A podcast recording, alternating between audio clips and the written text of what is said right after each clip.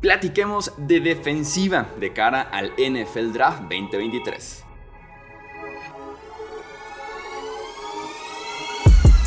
Hablemos de fútbol. Hablemos de fútbol. Noticias, análisis, opinión y debate de la NFL con el estilo de Hablemos de fútbol.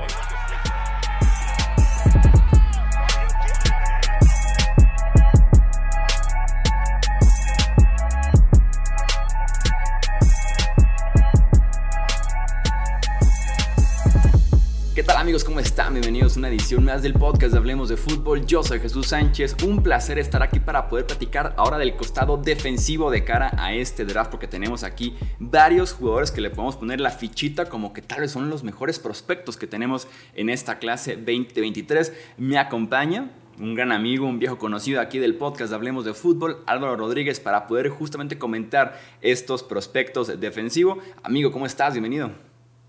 ¿Qué tal, Jesús? Muchas ganas de la defensa, que hay muchos les podemos decir que son los mejores y que a lo mejor dentro de 15, 20 años pueden llevar esa chaquetita dorada.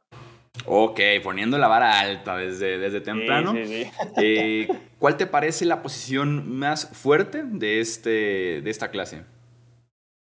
Me gusta mucho la posición. Hay dos, te voy a dar dos, si me dejas. Una es la de línea defensiva exterior, el Edge Rusher, los defensive ends. Creo que hay mucho, mucho talento y otra es la de cornerbacks. Estoy enamorado de la clase de cornerbacks. Creo que va a haber muy buenos cornerbacks y está mal decirlo después de que eh, Jeff Okuda fuese traspasado por prácticamente nada, después de ser el pick número 3. Es una posición muy complicada en la NFL, pero creo que este año hay muy buenos jugadores en la posición.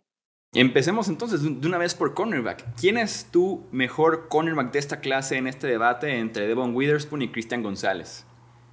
Yo me quedo con Cristian González, el, cornerback de, de, Oregón, y creo, me quedo con él porque me parece, lo primero, muy, muy inteligente. Creo que lee todo muy bien en defensas zonales.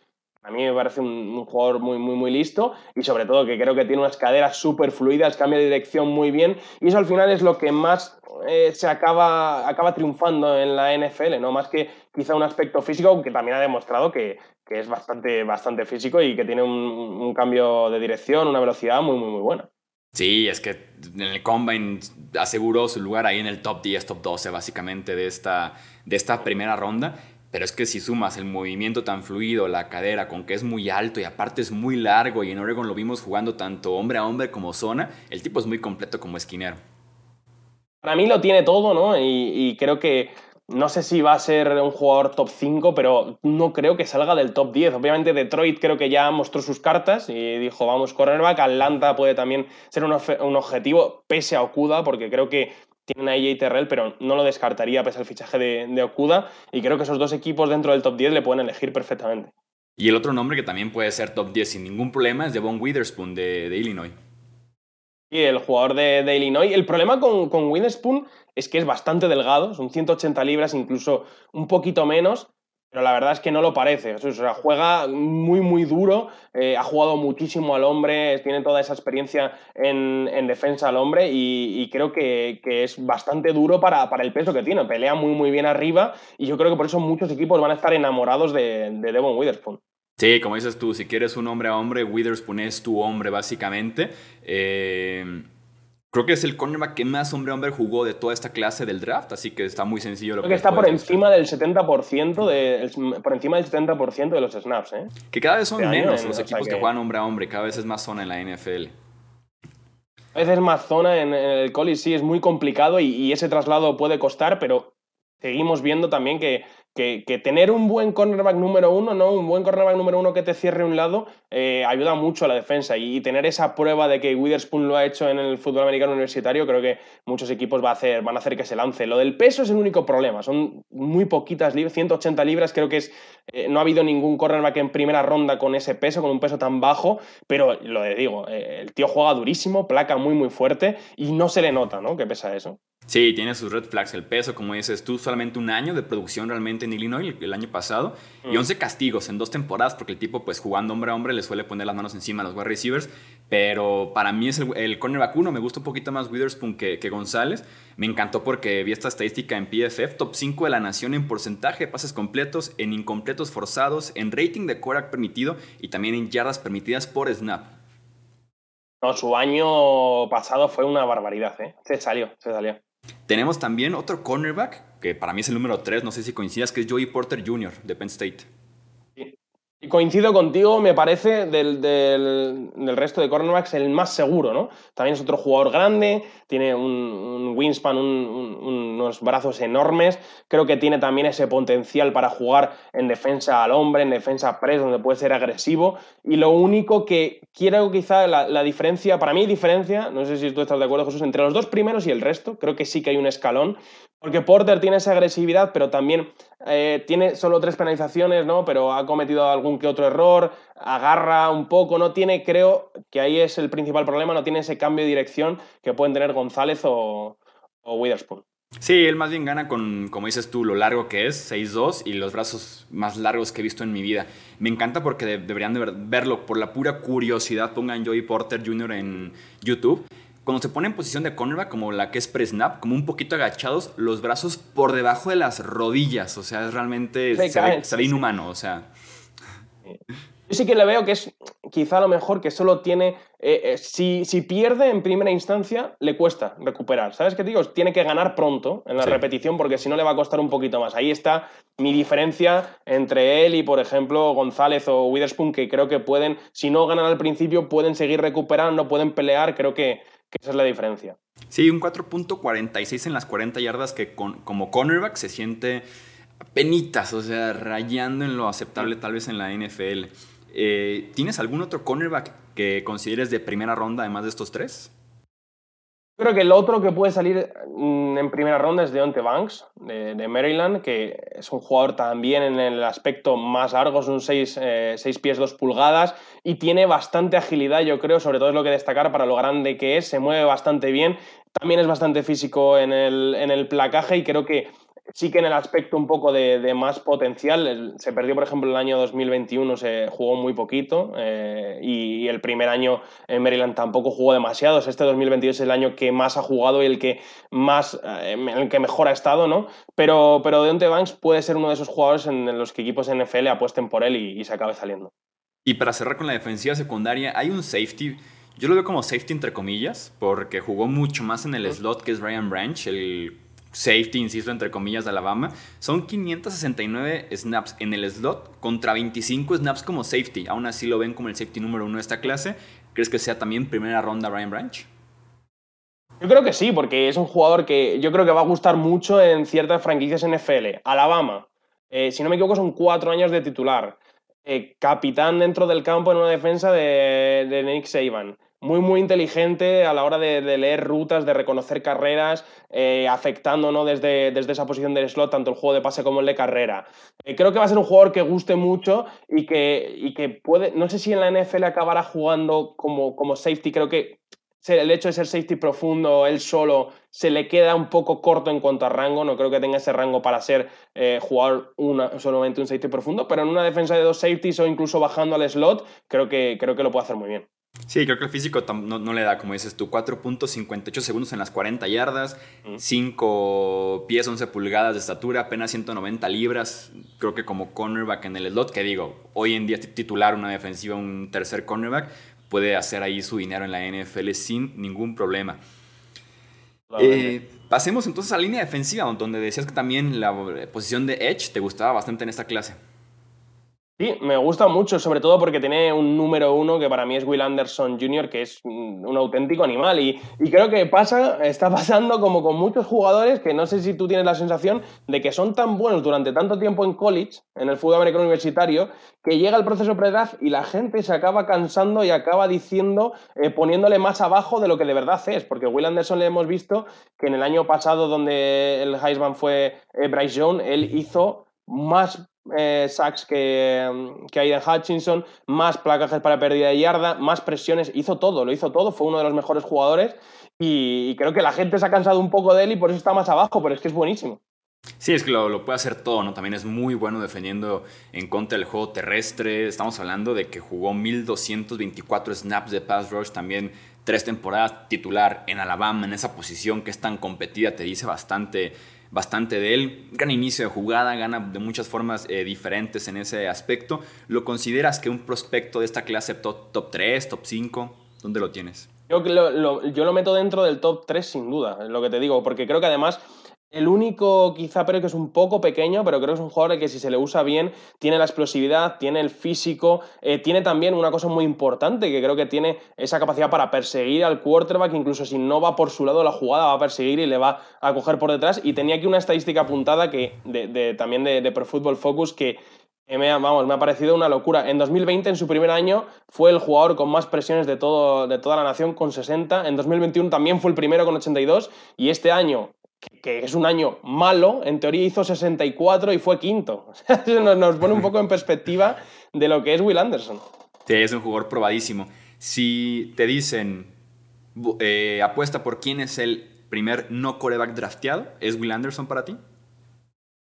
Mira, yo creo que sí, porque después de todo, la, todo el problema que ha tenido Jalen Carter, creo que muchos equipos, yo de hecho hace un mes, no sé si lo pudiste ver, una cosa así, dije, oye, ¿y si Houston elige a Will Anderson en el 2?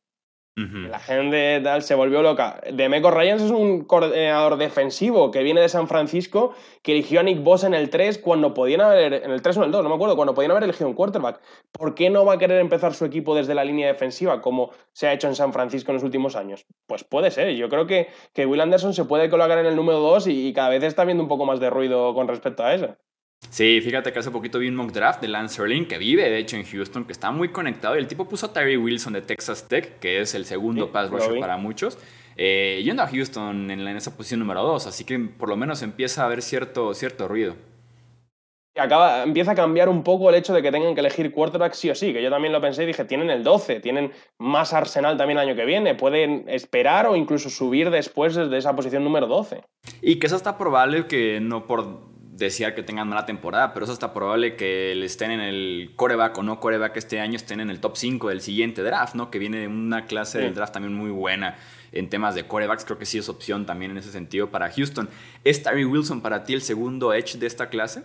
ahorita que lo mencionaba. Para mí, además, eh, Tyree Wilson es verdad que no es el mismo perfil de jugador en cuanto a peso y demás, pero creo que Tyree Wilson es como eh, el, el Trayvon Walker del año pasado, el pick número uno, pero con un pequeño descuento, ¿no? Porque tiene el mismo potencial físico, eh, tiene los muy, muy largo, muy, muy potente, tiene esa velocidad, creo que físicamente es un monstruo absoluto y creo que no, no está obviamente técnicamente tan preparado como, como Anderson, pero con desarrollo le, le puedes sacar un muy buen edge rusher y le puedes elegir más tarde que lo que se eligió a, Walker. Sí, si quieres un tipo de 6'6 de estatura, 280 libras, que se ve mucho más trabajado muscularmente, los hombros, la espalda, es sin duda alguna Terry Wilson, que tiene buen rango, que tiene un plan también para llegar eh, al coreback, tiene muchísimo en ese sentido poder también para utilizarlo. Falta, creo yo, algunos aspectos eh, técnicos. El inicio de la jugada no es tan bueno, tal vez el arsenal tampoco es el más desarrollado, pero al final de cuentas el potencial está ahí con Terry Wilson muy, muy alto. Sí, totalmente. Y es muy versátil, ¿eh? También eh, se está hablando, obviamente, por. El otro día también escuché si en el caso de que Houston pudiese elegir a dos Raser o dos similares Raser, yo creo que, que también puede jugar Wilson incluso un poquito más por el interior, que a lo mejor no le tienes que sacar tanto y puede hacer daño, eh, por ejemplo, en el interior en downs de pase porque es muy grande, son lo que tú decías, 280 libras. Otro pass rusher muy versátil que también te juega por dentro, por fuera, es Lucas Van Ness de Iowa. ¿Es tu tercer edge de esta clase? El mío es eh, eh, Nolan Smith, Nolan Smith el de Georgia, pero también creo que, que Lucas Van Ness es un jugador muy, muy eh, potente para, para, tener mm, igual 270 libres, es un jugador muy formado, creo que es un jugador que, que va a tener impacto desde el minuto uno, tiene buena habilidad para parar la carrera, para plantarse ¿no? y ser un ancla ¿no? Eh, contra la carrera y creo que eso va a dar mucho y creo que, que hay equipos que, que se van a, que se van a enamorar de, de, un jugador así, que te puede dar efectividad desde el minuto uno, que tiene también esa versatilidad para jugar dentro fuera y que es muy muy seguro en, en cuanto a la hora de parar la carrera. Sí, poder natural el que tiene Lucas Van Ness. También muy buen motor. Lo ves ahí persiguiendo el, el ovoide también cada, cada sábado en Iowa. Platícame entonces de Nolan Smith, el pass rusher de Georgia que tiene la palabra atleta así tatuada en la frente, ¿no? Con lo que se mueve y con lo que es. Yo creo que, mira, mi, principal confianza en Nolan Smith viene de que hay defensas, y lo hemos ido viendo, Alabama, Georgia sobre todo, que tienen tanto talento que muchas veces alguien tiene que hacer el trabajo sucio. Y para mí era una cosa que, por ejemplo, le pasaba a Jonathan Allen, el, el tackle defensivo de los Commanders, cuando estaba en Alabama, que tenía que hacer trabajo sucio y no destacó todo lo que debería para lo que luego eh, ha hecho en la NFL, que creo que se ha convertido en uno de los cinco mejores tackles defensivos de, la competición y ha recibido un contratazo. Creo que a Nolan Smith le pasa lo mismo. Es un grandísimo atleta, fue el mejor eh, recluta del instituto en el año 2018 y creo que simplemente por la manera en la que tenía de jugar Georgia, por todo el talento que tenía esa línea defensiva con toda la rotación, nunca se le dio rienda suelta, ¿no? Para, para ir a por el quarterback eh, sin tener responsabilidad en la carrera, sin tener responsabilidad en otro tipo de cosas. Y creo que si hay un equipo que, le trabaja un poquito más técnicamente y le da esa responsabilidad, creo que también se puede salir. Es que tuvo un combine digno de cornerback, ¿no? En tema de velocidad, aceleración, cambio de dirección. Y lo mejor es que también ves a ese atleta en el campo. Prendes Georgia, la misma rotación que tiene con todos sus defensivos, eh, pero el tipo gana en el primer paso, gana con la velocidad, se mete entre el tackle y el guardia, o sea, es un tipo muy escurridizo y que tiene que hacerlo, ¿no? Porque también no le ha ido mucho el tema del tamaño, apenas 6'2", 240 libras así rayando eh, en este proceso del combine. Sí, es pequeñito, ¿no? Pero lo que tú decías, juega bien, creo que eh, ha tenido también esa capacidad para decir, oye, soy el, soy el recluta número uno viniendo de instituto, me podrían dar más responsabilidad o más números, ser quizá un rol que salga más en la tele, ¿no? Por así decirlo, y en cambio trabajó eh, duro y, creo que aceptó un rol que quizá no le no brillaba tanto, pero que era importante para el equipo y que alguien tenía que hacer. Y creo que si cambia un poco eso en la NFL, podemos estar hablando de, de uno de los mejores de la posición. ¿Tienes algún otro edge de primera ronda? No sé si de, primera ronda, pero creo que, Miles Murphy va a estar por ahí, eh, el jugador de Clemson. No, no estoy tan arriba con él como, pueden estar otros, pero sí que es verdad que es muy, muy otro atleta brutal, ¿no? Es mucho más grande, está más cerca de, de, Tyree Wilson que de Nolan Smith, pero también es un, gran atleta y creo que, tanto, hablaremos después a Brissy como Allen Clemson, creo que no han terminado de desarrollar todo lo que, lo que esperábamos de ellos. Pasemos entonces al interior de la línea defensiva, donde también hay un muy, muy importante prospecto que ha tenido sus semanas complicadas de cara a este NFL Draft, pero que también en talento puro hablamos de un tipo que es top 5 de esta clase del NFL Draft, sin importar posición, que es Jalen Carter de Georgia. Y yo casi que te diría top 1 sin importar posición, ¿no? Porque la verdad es que lo que ha hecho dentro del campo, hablábamos eso, de, ser el mejor en una línea eh, defensiva donde vas a tener cuatro o cinco primeras rondas, se nota tu tu poder ¿no? de quitarse líneas ofensivas como si fuese eh, muñecos de encima, la velocidad, el primer paso, la potencia, son 300 libras, pero se mueve como si pesase muchísimo menos. Eh, para mí tiene todo Jalen Carter. Vamos a ver eh, cuán, cuánto de importante ¿no? o cuánto de relevante es el problema fuera del campo, porque sí que parece grave. Sí, con Carter me encanta a mí esta anécdota. El año pasado, también en estas épocas, finales de marzo, inicios de abril, me pongo siempre a estudiar el NFL Draft, ¿no? Ya que termino con toda la agencia libre y demás. Y pues pongo Georgia, ¿no? Para poder ver a Trayvon Walker, que fue el pick número uno, ver a Jordan Davis, ver a Devonte Wyatt. Y me acuerdo que vi dos partidos y le mandé un mensaje a Wilmar Chávez, que también estuvo en el draft con nosotros, y le digo, ¿el 88 quién es? Porque es el mejor de, los de la línea defensiva de Georgia. Me dice, es el que viene el año siguiente, espérate poquito. Es justamente Jalen Carter, o sea, es el que destaca sobre todos los defensivos de Georgia, porque como dices tú, ¿no? Tiene la visión para ubicar el ovoide, manos pesadas, inicia jugada muy explosivo, se mueve naturalmente para ese peso, tackle defensivo, defensive end, 4-3, 3-4, lo puedo ver en cualquier defensiva sin ningún problema. Apenas 22 años, yo también si consideraría ser un big board sin importar posición. Para mí Carter es el, es el número uno de, de esta clase del draft. Y hay que platicar un poquito más a profundidad de esos problemas, ¿no? Para que la gente pueda entrar en contexto de todo lo que le ha pasado eh, en las últimas semanas. Sí, básicamente en enero, después del campeonato nacional, si no me equivoco, eh, un miembro del staff de, Georgia y un jugador eh, fallecieron en un accidente y se pensaba ¿no? que había sido eh, un tema sin contar con nadie más, pero después se fue descubriendo según llegaba la combine que había estado implicado Jalen Carter y ahí está un poco la maraña, no sabe si estaban haciendo una carrera o él simplemente estaba allí y no atendió, eh, no, socorrió ¿no? A, ellos, simplemente huyó y no espera que llegase la policía. Hay muchas dudas con respecto a Jalen Carter, pero también te digo, no sé si viste a, Drew Rosenhaus, que es su agente, dijo que no estaba cogiendo entrevistas de nadie que estuviera fuera del top 10, ¿no? o sea que debe estar bastante confiado que alguien le va a elegir. Sí, sí, sí, y estrategia interesante, ¿no? Al final, al final de cuentas. Eh, agregaría en esa parte, creo que por ahí se maneja también que hubo dos versiones, ¿no? La que le dijo a la policía en ese momento, a los días de este accidente, y que después descubren que sí, que sí estaba involucrado, que sí estaba en el lugar, y como dices tú, qué tanto hizo, qué tanto participó en estas posibles carreras de carros que terminan en el accidente en el que fallecen dos personas, entonces pues sí es bastante grave. Y luego esto pasa cuestión de un día antes de su entrenamiento en el Combine, que al final de cuentas no hace mucho, se espera a su Pro y tiene uno de los peores Pro Days que he recordado yo para un pick tan alto. Y yo, yo hace un par de años un jugador, que Polite de Florida, que iba a salir, parecía en primera ronda, acabó saliendo en tercera, pero los patrones fueron los mismos, problemas fuera del campo que llevan a una mala preparación, que llevan un mal entrenamiento que ven todas las franquicias y te acaba tirando un poco. Sí, es que, como dices tú, fue un pésimo entrenamiento lo que se ve en el campo, aparte de que la mitad se cansó y ni siquiera lo completó.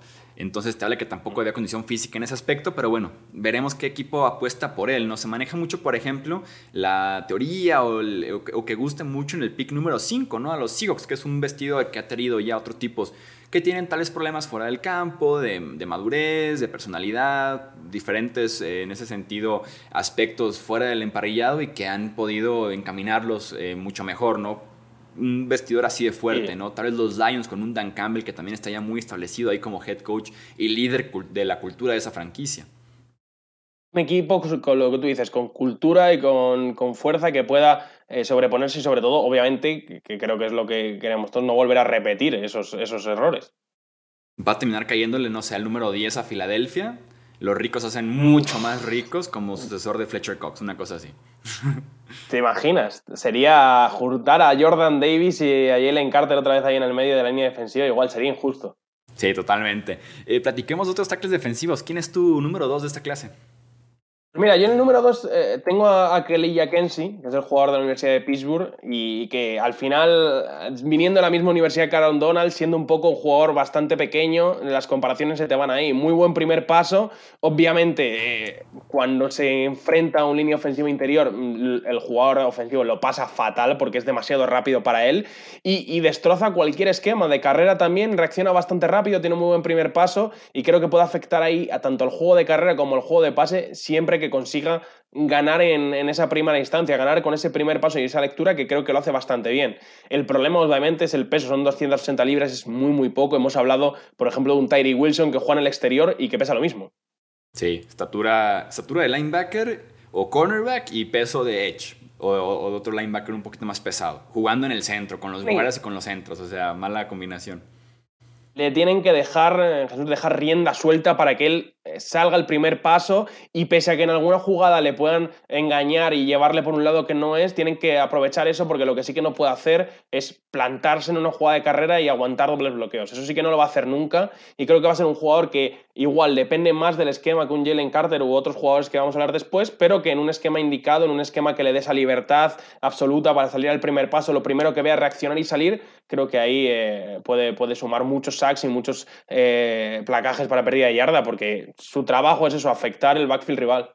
Sí, se la vive básicamente, básicamente ahí. Eh, ¿Quién es tu tackle defensivo número 3 de esta clase? A mí, eh, lo que te decía, Brian Brisey de Clemson se ha acabado cayendo. El tercero yo tengo a, Macy Smith de, Michigan. Es un jugador enorme, son 337 libras, casi 40, pero simplemente creo que encontrar jugadores tan fuertes como él que se muevan tan rápido como él con lo que pesan, creo que es muy complicado y creo que va a ser eh, otro jugador que, se, que se basa, que, que, va a gustar mucho en franquicias en NFL, bastante seguro, bastante grande y que es un senior de la Universidad de Michigan, ¿no? que, también tiene bastante, bastante trabajo para la posición y el peso. Hablábamos del de, año pasado de Jordan Davis, que para jugar no tackle salía muy poco al campo, este es todo lo contrario, ¿no? Ha jugado mucho, con mucho trabajo y creo que lo ha hecho bastante bien en, Michigan.